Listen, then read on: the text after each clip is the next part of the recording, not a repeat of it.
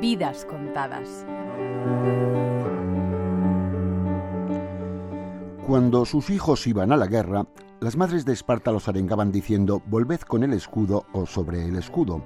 El escudo era el emblema del ardor guerrero y del honor. Por eso, cuando el poeta Arquíloco de Paros arrojó su escudo y desertó del combate, muchos lo vieron como una cobardía, pero él, en sus famosos versos, lo cuenta como una impugnación al código del honor y a las virtudes guerreras. El escudo de Arquíloco se ha convertido en una metáfora del apaciguamiento, la disuasión y el pacifismo. Pero, ¿quién fue ese Arquíloco? Debió de nacer allá por el siglo VII antes de nuestra era, en Paros, una pequeña isla de las Cícladas. Era el hijo bastardo de un noble con una esclava y salió de su isla para buscarse la vida como soldado mercenario.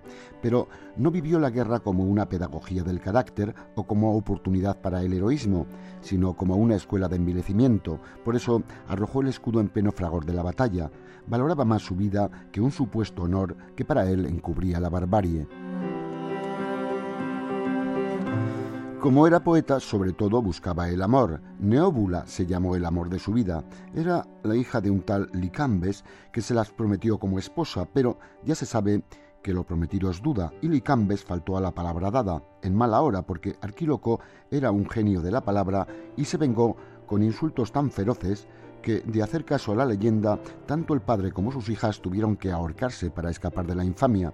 Ese terrible desencuentro amoroso, unido a su condición de bastardo y desertor, pusieron en su lira un sentimiento agrio y desarraigado que instauró una sensibilidad nueva en la lírica de su tiempo.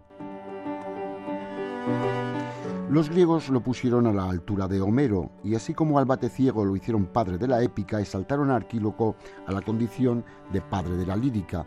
De él nos han llegado algo más de un centenar de fragmentos que nos permiten confirmar el juicio de sus contemporáneos, o sea, que fue un virtuoso de la expresión de los sentimientos, un poeta lírico absoluto. Los críticos dicen que Arquíloco fue tal vez la primera voz subjetiva de la historia de la literatura, el primer romántico, el primer corazón que capta las miserias y los placeres del mundo y los transmutan poesía. Un ejemplo.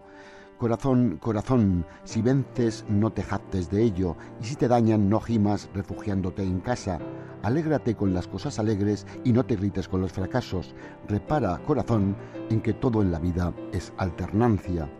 Arquíloco de Paros no solo es el autor de la primera historia de amor en la poesía, sino también quien acuña la metáfora de la nave del Estado, zarandeada por la furia de las olas. Gonzalo Ujidos, Radio 5, Todo Noticias.